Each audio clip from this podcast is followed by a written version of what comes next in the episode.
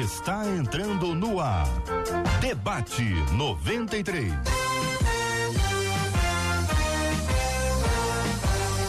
Realização 93 FM. Um oferecimento Pleno News. Notícias de verdade.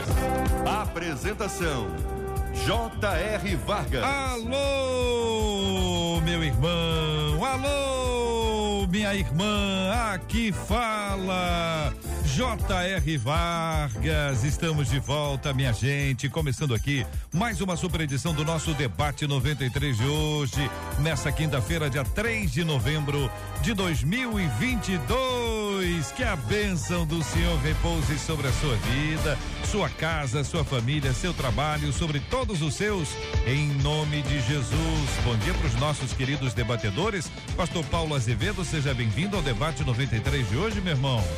Bom dia, Jota. Bom dia a todos os ouvintes. É um prazer estar aqui novamente.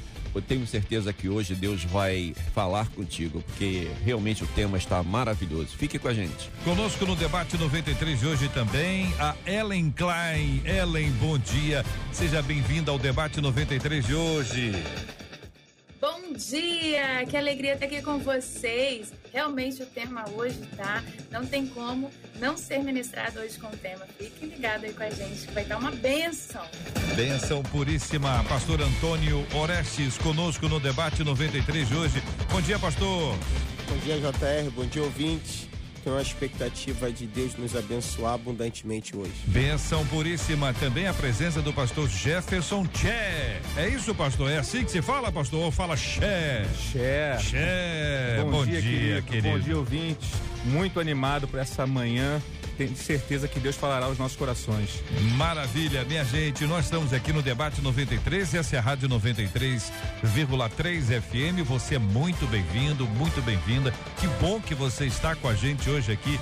Bom dia também para Marcela Bastos. Bom dia, J.R. Vargas, nossos amados debatedores, nossos queridos ouvintes que já acompanharam que os nossos debatedores estão cheios de expectativa e é assim que a gente começa mesmo mais um debate 93, na certeza de que Deus vai falar conosco. A Grazi Silva já está lá na nossa página no Facebook, dando bom dia, dando Deus nos abençoe. Página Rádio 93.3 FM, faz como a Grazi, vai lá e aproveita e compartilha. Diz que o debate 93 já começou. No nosso canal do YouTube também já estamos. Claro que estamos. A Vanessa Maria da Silva chegou cedinho. Ela já chegou dando bom dia, dando a paz de Cristo, dizendo que está nos ouvindo de casa. E nosso canal 93 FM Gospel já dá aquela curtida, porque assim esse vídeo vai se tornar mais relevante e mais gente vai ser alcançado. O WhatsApp está aberto 21 96803 8319 21 96803 8319. Bênção puríssima, minha gente. Hoje é dia da Vanese. A Vanese aparece ali na tela da 93 para quem está acompanhando a gente de vídeo aqui para você participar com a gente hoje aqui também. Olha lá. Essa aqui atrás, dançando sem parar, essa é a Vanese que hoje está completando mais um ano de vida. Para nossa alegria, integra aqui a nossa equipe, trabalha todos os dias, faz aqui o registro para a internet dos nossos queridos debatedores, da nossa equipe, claro, tem uma carreira brilhante, brilhante cantando e faz com o Cid Gonçalves todo sábado o Clubinho 93. Ela tem muitas piadas, ela colhe piadas aqui para contar no sábado. E ela vai ouvir daqui as histórias e vai contando aqui no sábado para os nossos queridos e amados ouvintes. Hoje é o dia da Vanese e pela sua vida nós agradecemos em nome de Jesus.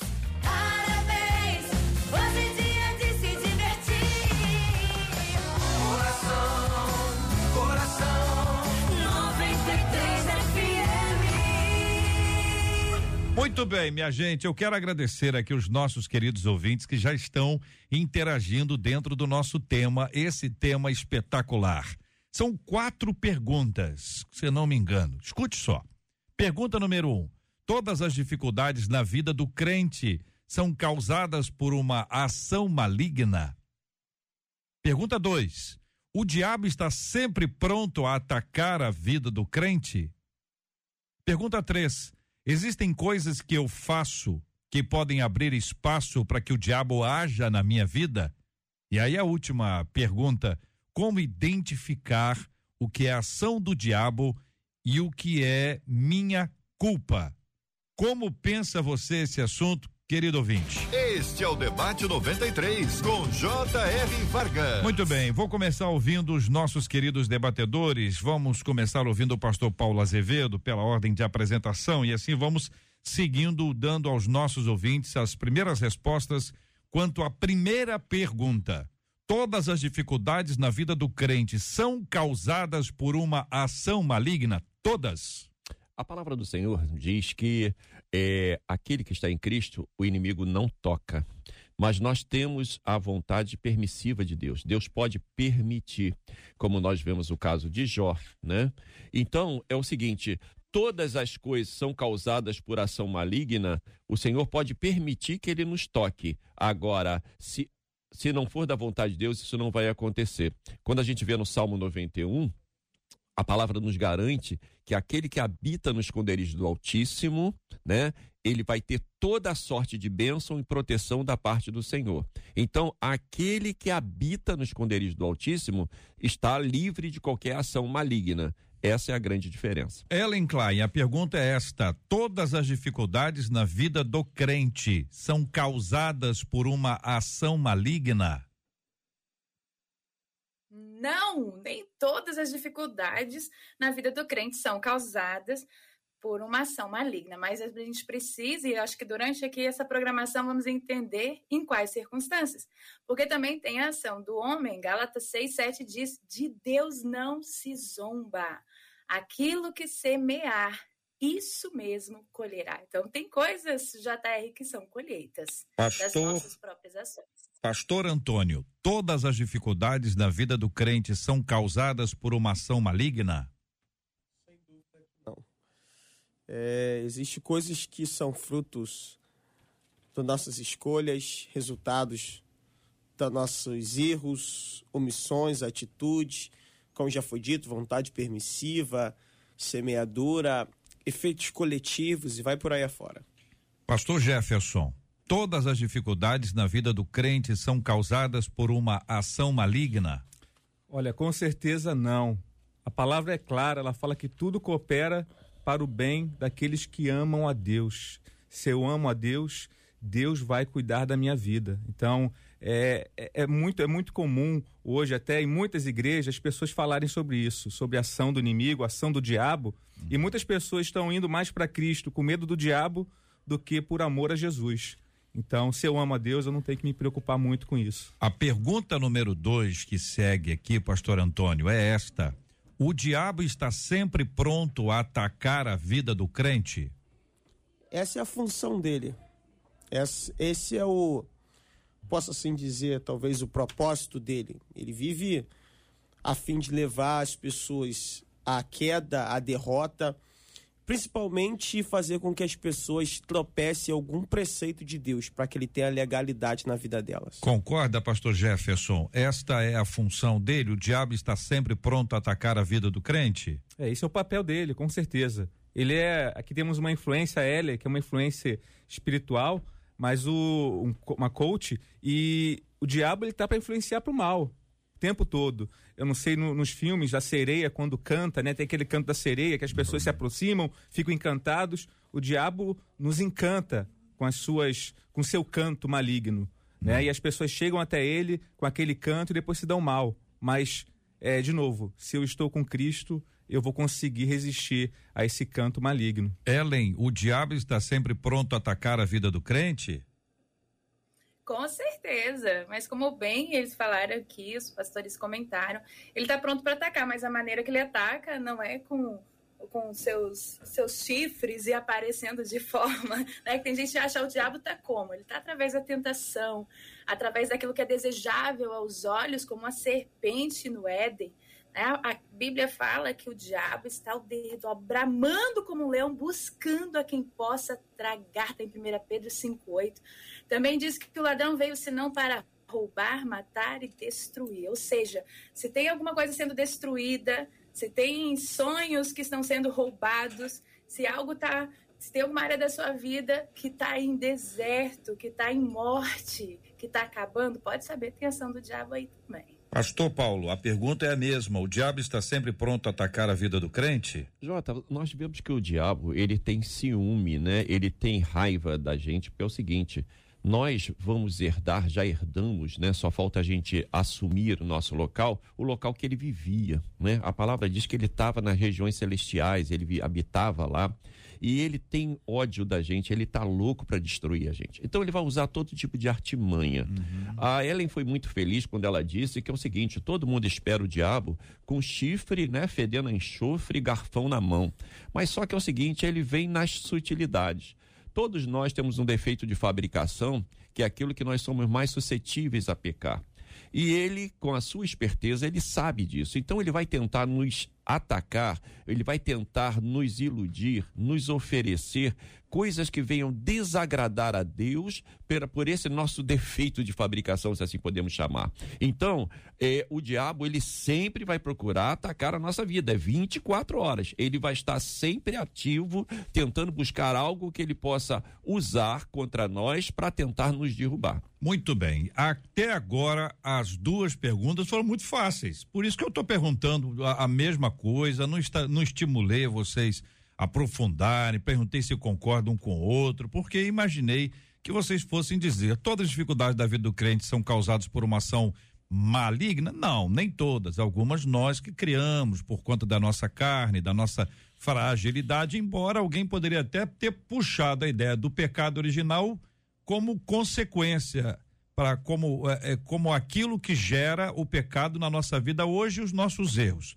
Segundo, o diabo está sempre pronto a atacar a vida do crente. Vocês foram unânimes em dizer que sim, ele veio para matar, roubar e destruir e se aprofundaram nisso. Agora, minha gente, é que as coisas vão se apertando um pouco mais.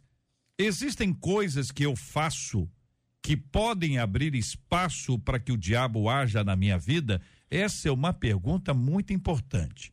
E quem responder sim, existem coisas, eu vou já de antemão pedir que exemplifique para ficar claro. Então, existem coisas que eu faço que podem abrir espaço para que o diabo haja na minha vida? Agora o povo está assustado. Tem ou não tem?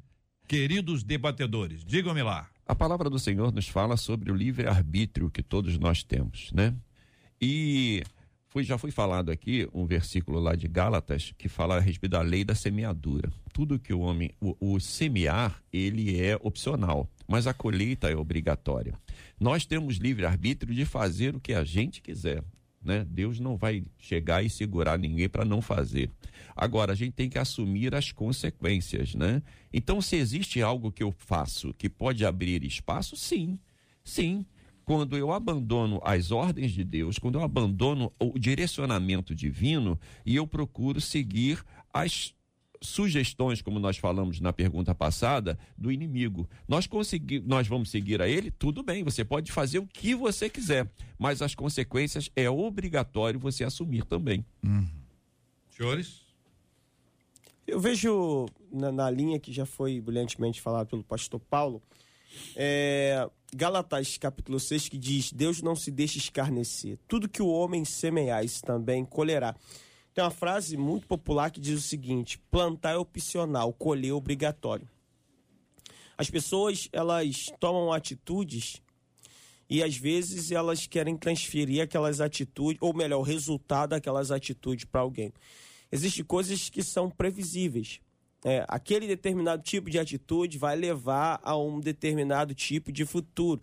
Por exemplo, o camarada sabe que não pode comer muito açúcar, não pode ingerir muito açúcar, mas ele vive ingerindo açúcar, vive ingerindo açúcar.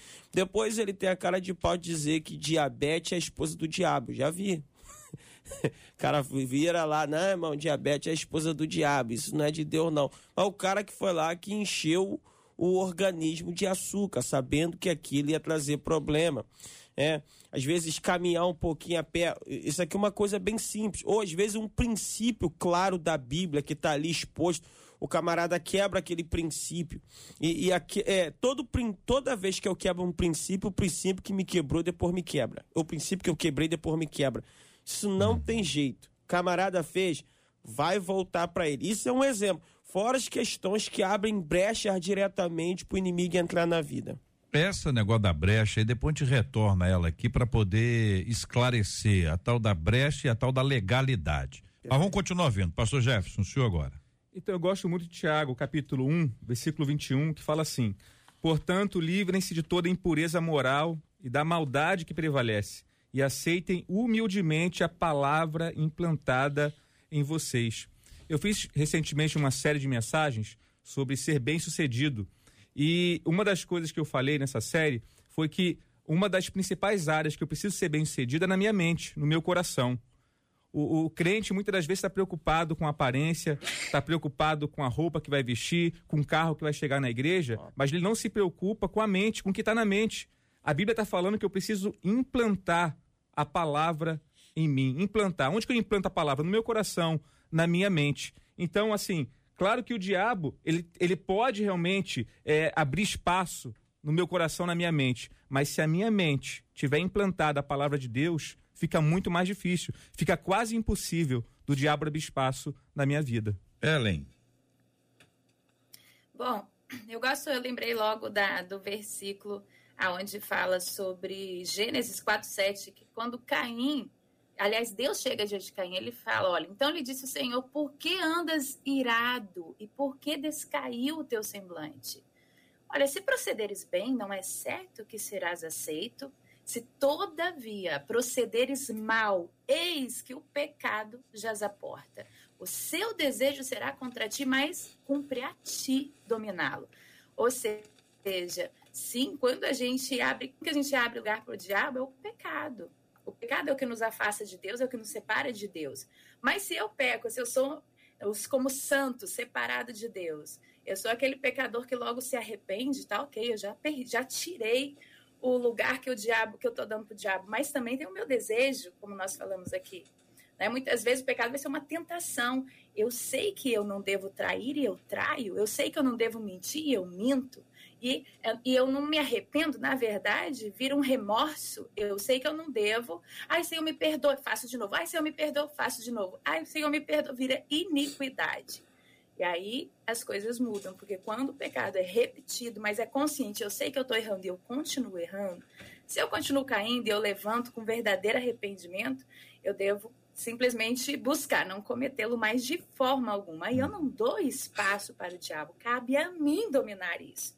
Aí ele fala: cumpre a ti dominá-lo. O pecado está aí batendo a porta. Então, qual é a tentação? O que é que eu sei que eu não devo fazer e eu faço? Só que eu, mesmo assim, sabendo que está errado, eu continuo fazendo só com remorso, não com arrependimento genuíno, que é quando eu decido não fazer mais. Lendo Tiago capítulo 1, a partir do versículo 14, especialmente, Tiago 1, 14, está falando sobre a origem do pecado, e aqui diz: ao contrário, cada um é tentado pela sua cobiça, quando esta o atrai e seduz. Então a cobiça, depois de haver concebido, dá à luz o pecado. E o pecado, uma vez consumado, gera a morte. Como analisam os queridos debatedores esse texto bíblico e o aplicam à nossa vida, em especial a este tema que estamos discutindo aqui agora?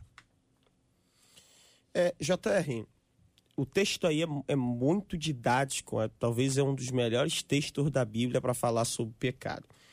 É, Tiago começa dizendo que cada um é seduzido pela sua própria concupiscência. Né? Há um tempo atrás eu fiz uma meditação um pouquinho mais vasta nesse texto. A ideia aí de seduzido é como uma presa atraído para armadilha. Né? E quem faz isso é minha própria natureza.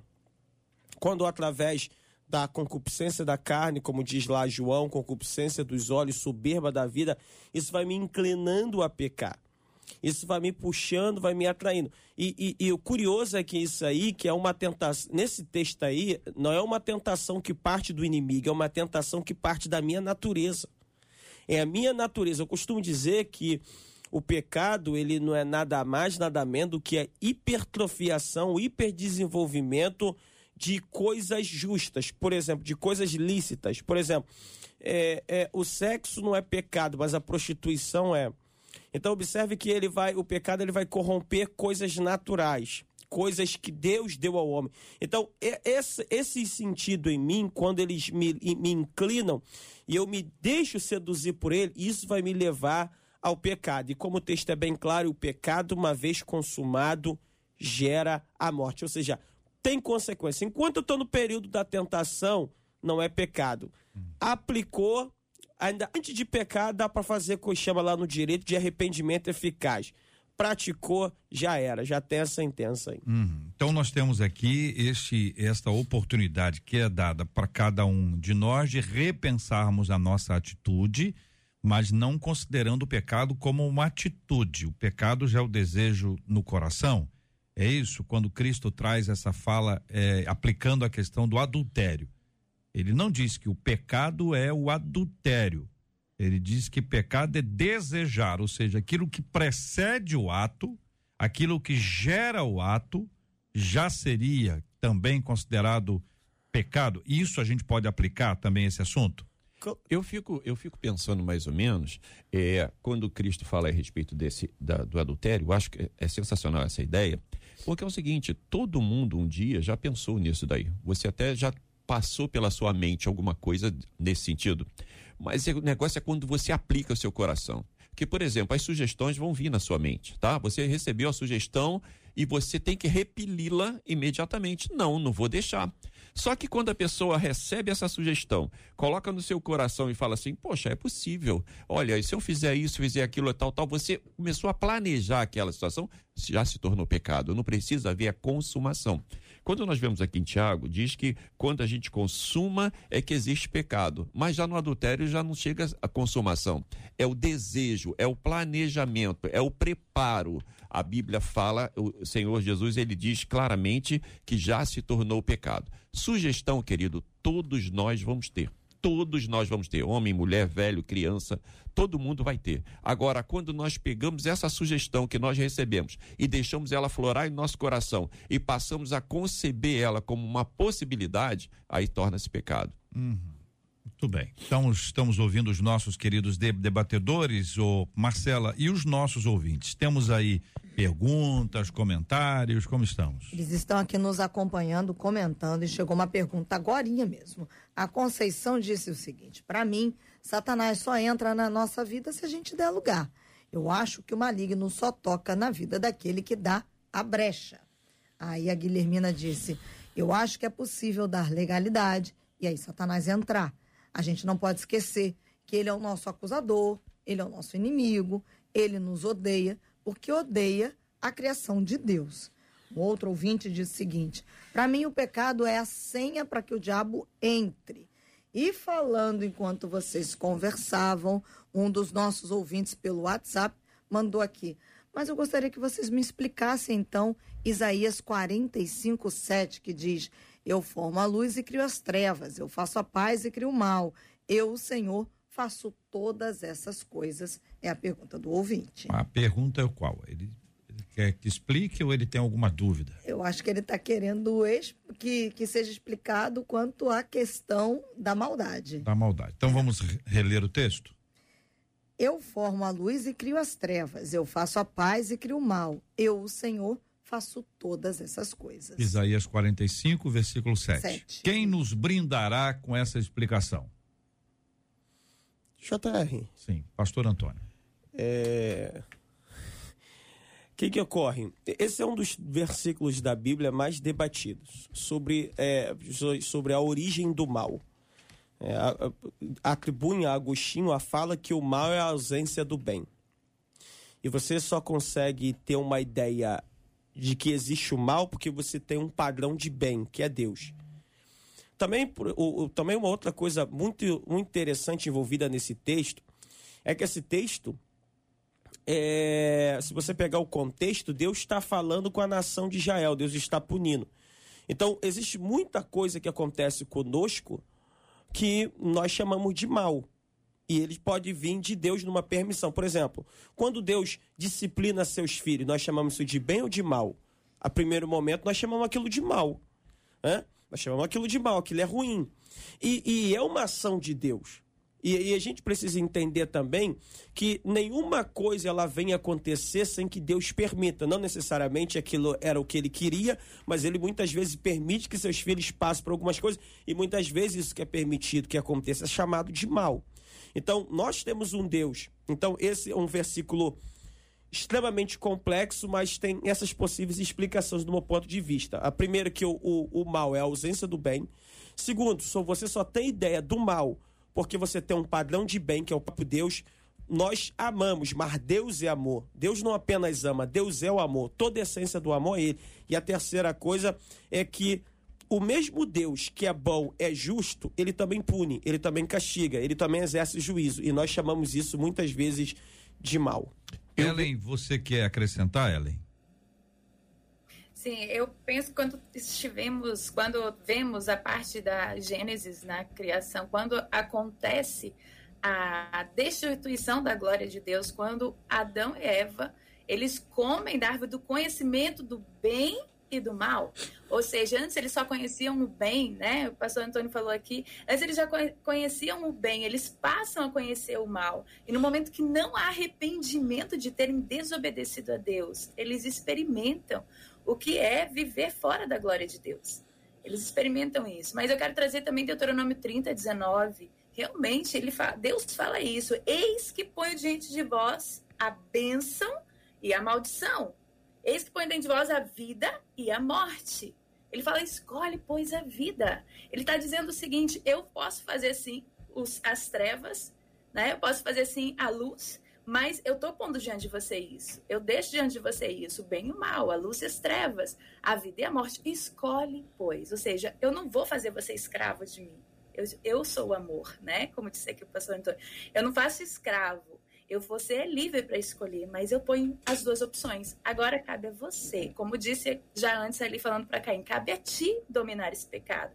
Cabe a você fazer a escolha do bem. Cabe a você fazer a escolha que vai te trazer colheitas de vida e não de morte. Que já linka com Gálatas 6,7 que falamos aqui, da, é, da questão da lei da semeadura. Não põe na conta de Deus as escolhas que você fez. Você escolheu se irar Pois é, você vai ter colheita. Você se escolheu mentir, escolheu adulterar, escolheu. Você vai ter uma colheita terrível com isso. Então, mas ele está falando, escolhe, pois, a vida. O que vai te trazer vida é o que está aí na lei do Senhor. Amém? 11 horas e 28 minutos aqui na 93 FM. Eu quero convidar você, se possível, se tiver uma Bíblia perto aí, se você tiver condições de abrir a palavra, eu vou ler aqui para os nossos ouvintes Provérbios capítulo 7, a partir do versículo 6. Provérbios 7, a partir do versículo 6. Você tem uma Bíblia aí pertinho? Se tiver, pega a sua Bíblia aí, abra a sua Bíblia, vamos ler juntos aqui a palavra de Deus.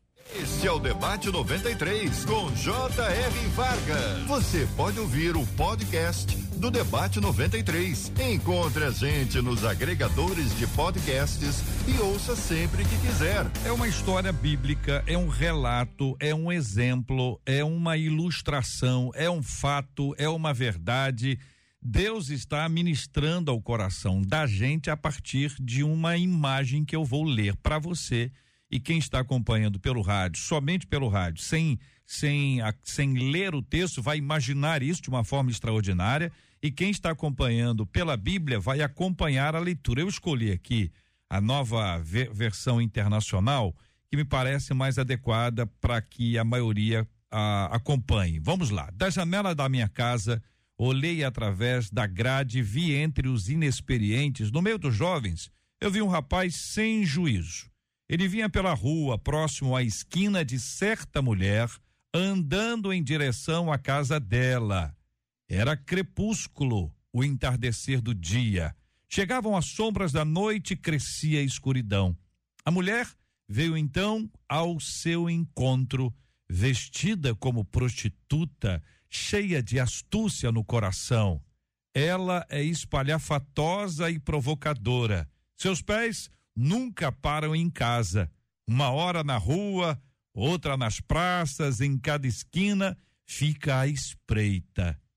Ela agarrou o rapaz, beijou e lhe disse descaradamente: Tenho em casa a carne dos sacrifícios de comunhão que hoje fiz para cumprir os meus votos.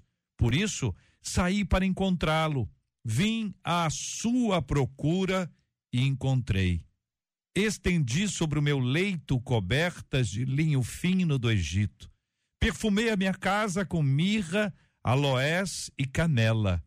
Venha, vamos embriagar-nos de carícias até o amanhecer, gozemos as delícias do amor, pois o meu marido não está em casa. Partiu para uma longa viagem. Levou uma bolsa cheia de prata e não voltará antes da lua cheia. Eu continuo lendo Provérbios, capítulo 7, dando sequência a partir do versículo 21 com a sedução das palavras o persuadiu e o atraiu com o dulçor dos lábios. Imediatamente ele a seguiu, como boi levado ao matadouro, ou como cervo que vai cair no laço, até que uma flecha lhe atravesse o fígado, ou como pássaro que salta para dentro do alçapão, sem saber que isso lhe custará a vida. Então, meu filho, ouça-me, dê atenção às minhas palavras. Não deixe que o seu coração se volte para os caminhos dela, nem se perca em tais veredas. Muitas foram as suas vítimas. Os que o matou são uma grande multidão. A casa dela é um caminho que desce para a sepultura, para as moradas da morte. Li Provérbios capítulo 7, do versículo 6 até o versículo 27. Leitura um pouquinho longa, mas a história está posta. Quero ouvi-los dentro do texto, na perspectiva do nosso tema. Fiquem à vontade. Olha, me faz muito lembrar Davi. Davi chamado homem segundo o coração de Deus. E Davi está diante de uma oportunidade ali no seu castelo, olhando Batseba, se encanta com aquela mulher e vem aquele pensamento, vem aquela tentação e ele não consegue segurar aquele desejo, não consegue segurar, sabe, o seu olhar, aquela, de ter uma ação, né? E a Bíblia fala que ele procurou até matar o marido, né? Entregar, colocar ele na frente de batalha para morrer. Então aqui esse texto de Provérbios é, é, muito legal, é muito legal porque a gente percebe que o homem não é obrigado a se deitar com a mulher, não é obrigado vem a tentação, vem a oportunidade. E ele simplesmente decide abraçar aquela oportunidade. Então, por isso é muito importante trabalharmos no campo da nossa mente. Porque se a nossa mente estiver cheia de Deus, teremos oportunidade de dizer não para as tentações. Porque seremos tentados o tempo todo. Quando eu vi lá de Vila Valqueira até aqui a Rádio São Cristóvão, eu tive oportunidade de de repente xingar uma pessoa que atravessou na minha frente, uma pessoa que, que buzinou para mim. Eu tive oportunidade, mas se a minha mente está cheia de Cristo, está cheia da palavra de Deus, eu vou conseguir me segurar. Eu vou segurar a tentação. Então, tentações como essa aqui vão vir para os homens, vão aparecer para as mulheres. De repente tem um ouvinte nesse momento que está num local de trabalho, está sendo assediado, está sendo assediada. E aí, como fazer? É se encher de Deus. Encher o nosso coração de Deus, a nossa mente de Deus, porque só Deus consegue apontar para a direção da saída. Senão, nós estaremos num labirinto onde a única solução é se entregar ao pecado. Em outras palavras, nós vemos aqui que é o seguinte: a mulher ela armou todo um circo para que acontecesse aquela situação.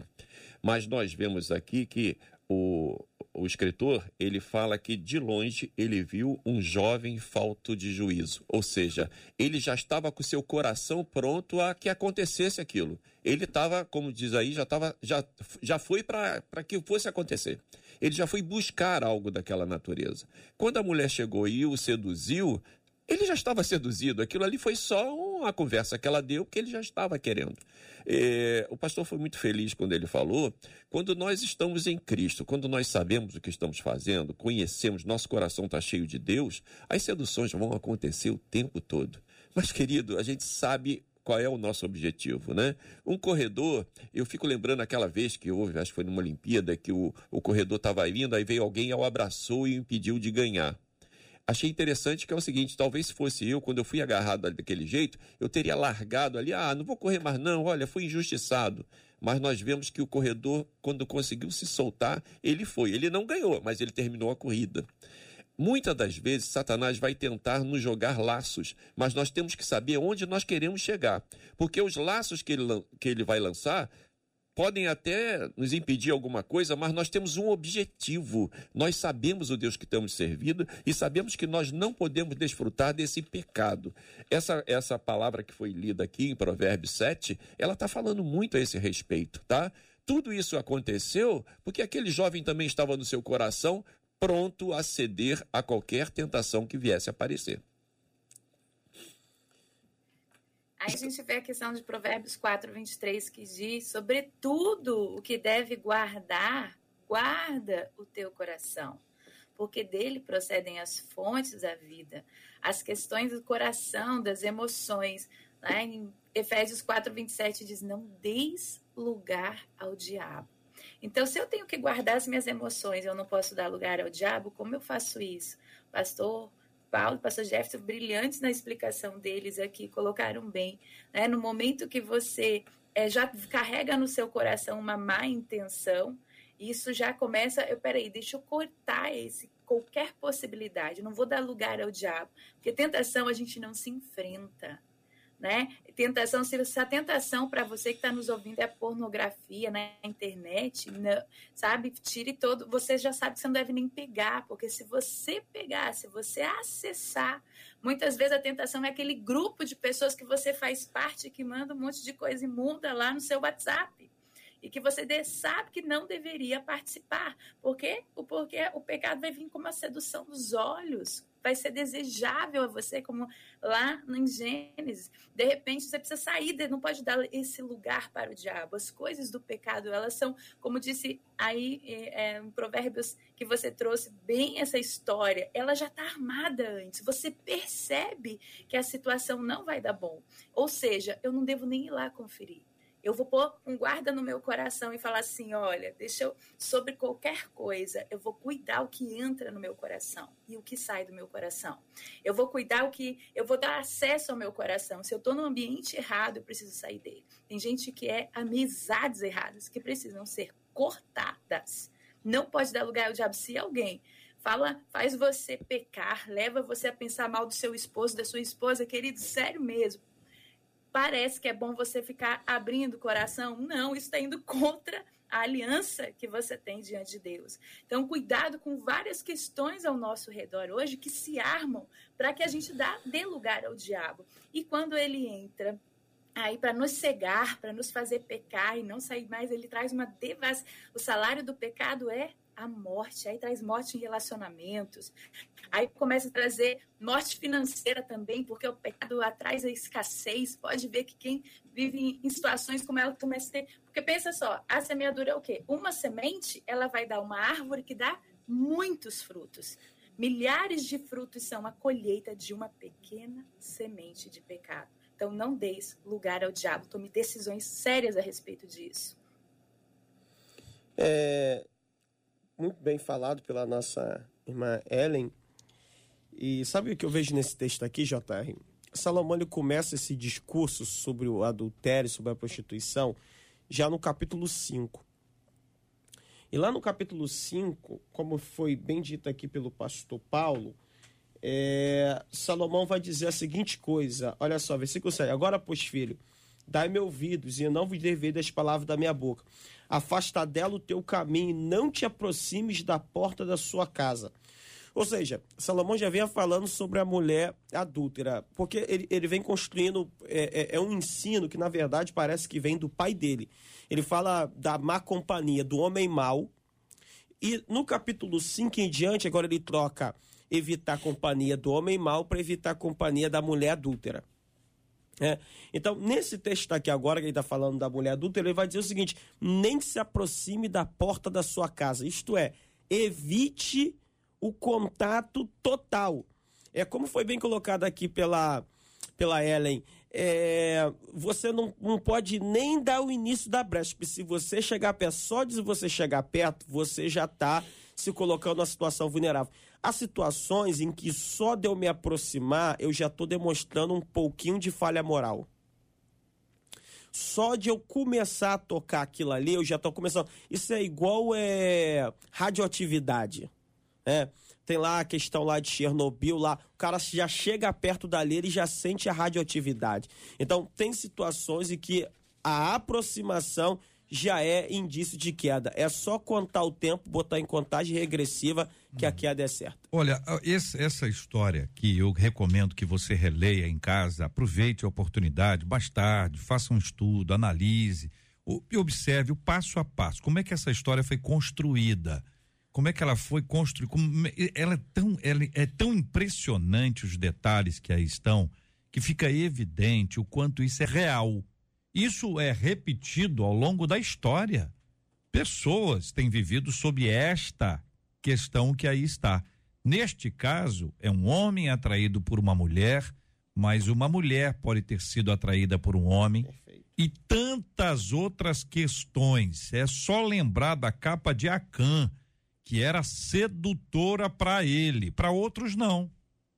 Os outros que ali estavam, juntamente com ele, sob a liderança de Josué, que foram a Jericó, que testemunharam o romper das muralhas milagrosamente, para eles, as capas, as roupas, as barras de ouro, de prata, nada disso foi sedutor ou sedutora para eles, mas para Acã foi.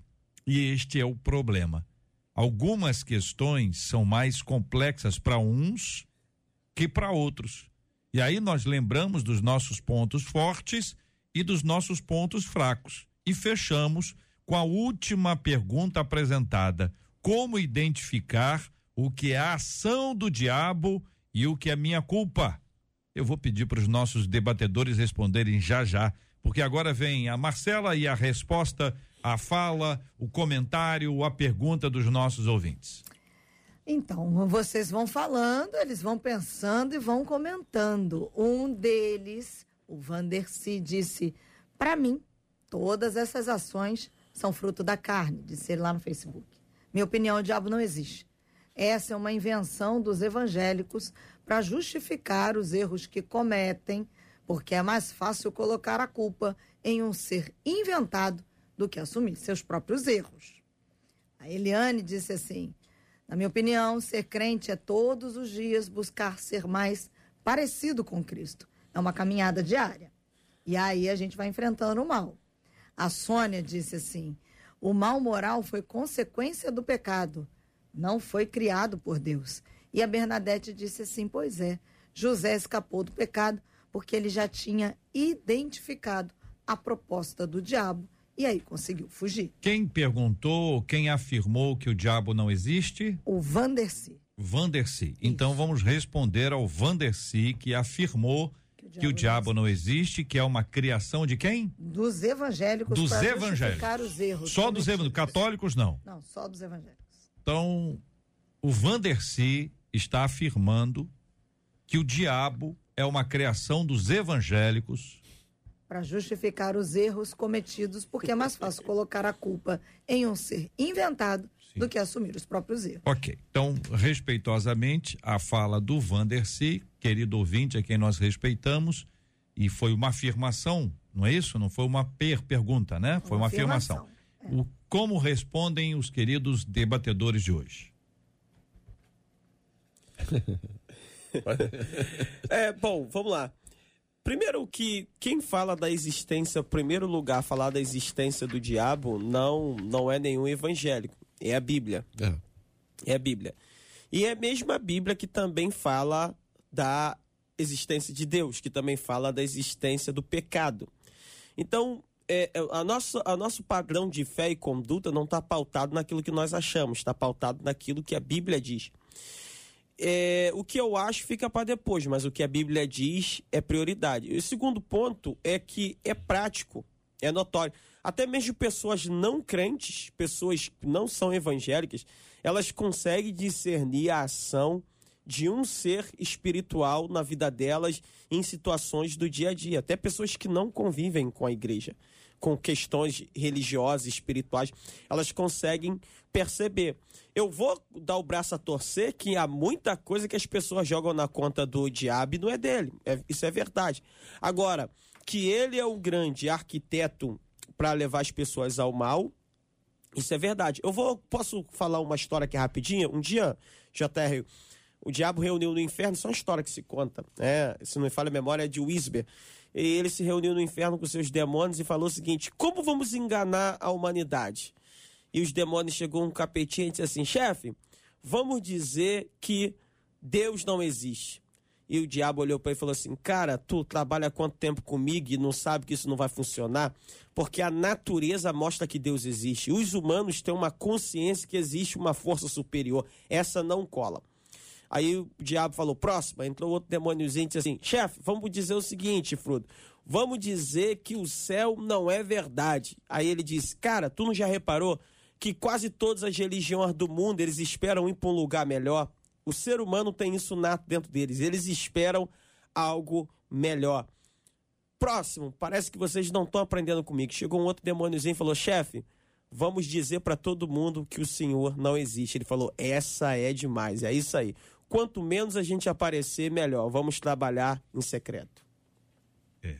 E aí, alguém quer acrescentar? Fique à vontade.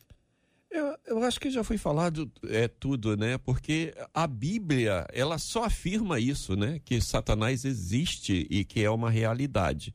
Eu, como evangélico, eu fico até feliz em saber que eu pude inventar uma coisa tão boa, né? Uma coisa assim tão, tão, tão latente que tem mudado a realidade do mundo. Mas eu respeito com todo carinho, né, a opinião do ouvinte mas é só falar para ele que é o seguinte: nós, infelizmente, não inventamos nada, nós nos baseamos no nosso manual, que é a Bíblia Sagrada. E a Bíblia diz que nós devemos tomar cuidado, porque ele está ao nosso derredor, rugindo como leão, buscando a quem possa tragar. Só isso. Como identificar o que é ação do diabo e o que é minha culpa? É a pergunta final que faz o nosso ouvinte, pastor Jefferson. Eu peço a ajuda do senhor para responder ao querido ouvinte, ou a querido ouvinte, a todo mundo que tem essa mesma dúvida. Olha, então, eu vejo que toda a minha fraqueza, não sendo cuidada, não sendo levada a Cristo, acaba se tornando uma ação do mal no futuro. Então, qual, qual é a minha fraqueza? A minha fraqueza, então, é, é com pornografia, como foi falado aqui. A minha fraqueza é olhar para uma mulher que não seja minha. A minha fraqueza é mentir. A minha fraqueza é ter compulsão por compras, qual é a minha fraqueza? Então eu preciso entender qual é a minha fraqueza, eu preciso fugir. Tiago fala sobre isso, Tiago 4, versículo 7. Portanto, submetam-se a Deus, resistam ao diabo, e ele fugirá de vocês. Então eu preciso me conhecer. Eu, a, a, pergunta até daquele ouvinte lá falando, falando que o diabo não existe, eu acho até interessante. Eu acho interessante porque se ele está aqui ouvindo, está participando do debate, é porque ele quer aprender, com certeza, né? Então eu, eu, entendo que há muita negação no meio do, do, do, dos evangélicos. Há muita negação, né? Ah, não, é, o problema não está em mim, não. O problema está no diabo. O diabo que erra, o diabo que, que me fez fazer isso. Então eu entendo quando ele fala isso, porque é um exagero realmente dos evangélicos. É um exagero. Então, querido, querido ouvinte, você quer aprender mais com certeza. O diabo existe, mas eu entendo você falando que realmente é um exagero. E esse diabo que, que tanto pregam aí, que tanto falam aí, acaba que é um diabo exagerado das pessoas. Então, assim, eu preciso entender que eu tenho culpa. Eu tenho que cuidar da minha carne que é fraca. Uhum. Eu preciso apresentar para Cristo. Todo dia é um novo dia, é uma nova oportunidade que eu tenho de apresentar minha vida a Cristo e melhorar como homem, melhorar como servo de Deus. Eu tenho que sair da negação. Uhum. Qual é o meu desvio de caráter? Qual é o meu pecado? Qual é a minha luta hoje? Eu preciso apresentar isso para Cristo para que eu possa ser um servo melhor do Senhor. O, o, o Ellen, a, a, gente tem uma dificuldade para discernir, assim, por exemplo, você faz uma. Você peneira alguma coisa, filtra alguma coisa, você consegue identificar ali que produto é, que o que que não é, o que que é. Agora, a ação do diabo e o que é minha culpa, às vezes as coisas dão uma misturada na cabeça da maioria. Porque o, a gente, vocês já disseram aqui que o diabo veio para matar, roubar e destruir. Já foi dito que o pecado original, aquele lá de Adão e Eva, contaminou a humanidade inteira. Então, o pecado original, consequência de uma ação diabólica, já lá no Éden, no começo dos começos uh, identificar o que é ação do diabo e o que é minha culpa. Eu não sei exatamente qual o objetivo que tem a, a, a, a nosso ouvinte para identificar isso. Quer responsabilizar alguém, quer botar a culpa em alguém, quer dizer, olha, então isso aqui foi ele que fez, isso aqui foi eu que fiz. Como é que você responde a isso, hein, Ellen? Eu recorro à Bíblia, JR. Eu, eu, nossa, que debate incrível, né? Que debatedores incríveis. É muito bom estar falando sobre isso, porque como isso traz lucidez, discernimento para o dia a dia. Veja bem, o que a Bíblia fala? Até gostei que o, o próprio é, ouvinte que não, que falou a respeito da, de o diabo existir ou não, ele falou de obras da carne. Onde fala de obras da carne na Bíblia? Onde que eu vou recorrer? Que é Gálatas 5 em Gálatas 5 fala que as obras, o que, que é obras da carne? Ele fala obras da carne fruto do espírito. Nós somos corpo, alma e espírito. Né? Nós precisamos entender que a nossa carne, ela tem já a herança do pecado lá do Éden. E que foi que fez exatamente isso. O que, que Adão e Eva fizeram? Primeiro, quando Deus fala assim, Adão, que, onde você está? Ele fala assim, ah, eu estou aqui, eu vi que estava nu, me escondi. É, aí ela falou, mas como você viu que você estava nu? Não, ah, eu a mulher que o Senhor me deu, ela me deu do fruto. Adão, primeira coisa para responder a Deus, ele diz, ele põe a culpa em outras pessoas. Ele põe a culpa na mulher e em Deus que deu a mulher. a mulher que o Senhor me deu, ela me deu do fruto. Ele podia ter dito não. Assim somos nós. A nossa responsabilidade, não vou falar culpa, sabe por que, que eu não falo culpa? Porque nossas culpas já foram levadas na cruz, no nosso arrependimento né? Toda acusação já foi levada na cruz, no santíssimo sacrifício de Jesus, mas a responsabilidade é minha. Então vamos lá, a responsabilidade de Adão era de reconhecer que, peraí, era fui eu, você deu para mim o mandamento de não comer do fruto. Então eu tinha que ter guardado por isso, zelado, exortado Eva também, e eu não fiz isso. Aí, eu, tanto ele fala assim, mas a culpa é dela que o Senhor me deu. Aí chega Eva, o que o Senhor fez? Ela põe a culpa no diabo. Ela foi a serpente que me enganou. Nós, a, a tendência do ser humano é terceirizar essa responsabilidade das suas escolhas. Então, como que eu vou fazer isso? Deixa eu pegar a Bíblia e ver o que é obras da carne, o que, que é que está querendo fazer com que eu peque. Né? Então, Galatas 5 fala lá: as obras da carne são imoralidade sexual, impureza, libertinagem, idolatria, feitiçaria, ódio, discórdia, ciúmes, ira, egoísmo, dissensões, olha, e a gente ficar jogando um contra o outro, facções, inveja, embriaguez, orgias e coisas semelhantes. Ele fala: Eu os advirto, como antes já os adverti, que os que praticam essas coisas não herdarão o reino de Deus. É Gálatas 5, a partir do verso 19, fala isso, ele fala, mas o fruto do Espírito é o contrário. Então, quando eu escolho, né, eu, eu, não, eu não cedo a tentação, eu me responsabilizo em falar, eu não vou comer, eu vou obedecer a palavra, então eu não dou lugar ao diabo, né, o meu espírito não, não tem acesso, porque o diabo ele, não, ele tem acesso ao, é, ele tem acesso a mim só através do pecado. Senão, ele não pode tocar no ungido do Senhor, como antes começaram falando aqui nesse debate hoje. Só que o fruto do Espírito é amor, alegria, paz, paciência. Quando E é fruto já, não é semente. Ou Isso. seja, quando eu tomo a escolha certa, eu vou colher amor, alegria, paz, paciência, amabilidade, bondade, fidelidade, mansidão, domínio próprio. Ou oh, contra essas coisas não há lei. Quem pertence a Cristo, a Bíblia diz, os que pertencem a Cristo, Jesus, a Cristo Jesus crucificaram a carne com as suas paixões e os seus desejos. Se vivemos pelo Espírito, andemos também pelo Espírito. Amém? Muito bem. Quero agradecer aqui de coração os queridos debatedores nos ajudando a pensar sobre esse tema, sobre esse assunto. Marcela, as considerações finais dos nossos ouvintes. Estão extremamente agradecidos. É o caso de um dos nossos ouvintes pelo WhatsApp que disse que debate realmente incrível e esclarecedor. Parabéns aos debatedores por serem instrumentos de Deus nessa manhã. E a Rosilda Flauzino diz lá no YouTube: a Rádio 93 FM é uma grande bênção. Glórias ao poderoso nome do nosso Senhor Jesus Cristo por esse precioso debate. Que maravilha. Muito obrigado aos nossos queridos debatedores. Pastor Paulo Azevedo, muito obrigado. Deus abençoe, pastor. Eu aqui agradeço, que Deus abençoe e, querido ouvinte, continue crendo. Deus é maravilhoso e cuida de você em todos os momentos. Ellen Klein, muito obrigado. Deus te abençoe, Ellen. Amém, que honra estar aqui com todos vocês, todos esses debatedores incríveis e vocês, ouvintes da rádio. Sempre muito bom estar com vocês façam as escolhas certas, resistem ao diabo, ele fugirá de vós. Pastor Antônio Orestes, muito obrigado, meu querido irmão. Obrigado, JR. Obrigado, amigos debatedores. Foi uma honra, ouvintes. E quero deixar aqui, JR, um feliz aniversário aqui mais uma vez para minha linda esposa Tânia, que fez aniversário nessa segunda-feira. Eu fiz a escolha certa quando decidi casar com você. Ô, glória. Te amo.